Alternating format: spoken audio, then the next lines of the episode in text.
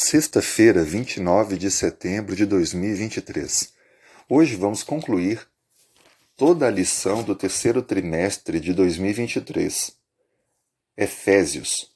Durante estes últimos três meses, estudamos a carta de Paulo aos Efésios e fizemos uma série de descobertas com esse livro extraordinário.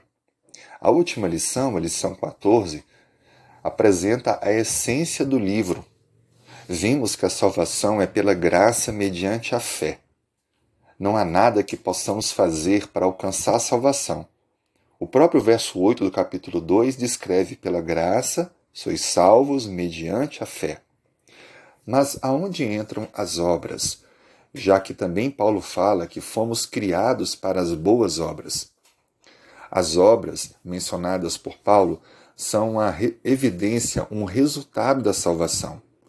Ao aceitar pela fé a salvação ofertada na pessoa de Cristo Jesus, a nossa vida é transformada e, de maneira coerente, ela passa a se harmonizar com a vida de Cristo. Esse é o milagre da transformação, ainda como pecadores, mas vivendo uma vida nova cada dia.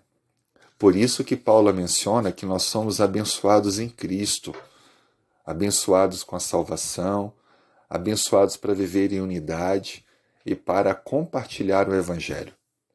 Aprendemos também durante esses últimos dias a importância da fraternidade. Somos chamados para viver e termos unidade uns com os outros. E esse deve ser o nosso objetivo: compartilhar, ajudar, transmitir, amar, e foi bem apresentado isso quando na igreja do Senhor é necessário ter um ambiente onde a fraternidade ela é desenvolvida.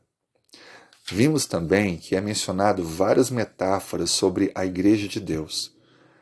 E é mencionado que ela é corpo de Cristo, templo de Deus, noiva e esposa de Cristo e também exército de Deus são figuras de linguagem usadas para apresentar o que se espera da igreja, ou seja, a união de pessoas que, pela fé, aceitaram Cristo como seu Salvador.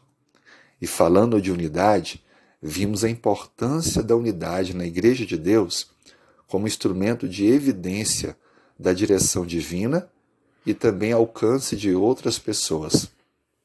Por isso, todos são chamados a viver o Evangelho e experimentar uma transformação contínua, para que, através da unidade de fé, possam então cumprir a missão. A graça nos foi dada, Paulo apresenta isso de maneira tão maravilhosa e então mostra que nós, como sua igreja, devemos também transmitir esta graça aos outros. Assim sendo, concluímos aqui essa lição extraordinária com a certeza de que em Cristo somos mais que vencedores e por Ele vivemos e devemos estar prontos para dar a vida. Que Deus possa abençoar a mim e a você para avançarmos firmes nesse propósito. Iniciaremos no domingo uma nova sequência de estudos, aprendendo um pouco mais sobre a missão de Deus para nós. A lição do próximo trimestre tem como título Missão de Deus, minha missão. Eu te convido para continuar aqui acompanhando esse podcast e participando desses estudos. Vamos então concluir com a oração? Senhor, obrigado pela tua bênção, tua direção. Obrigado pela salvação em Cristo. Obrigado por, por pertencermos à família do Senhor. Nos prepare, nos transforme, nos dirija. Dê-nos as tuas bênçãos para esse dia Oramos em nome de Jesus. Amém.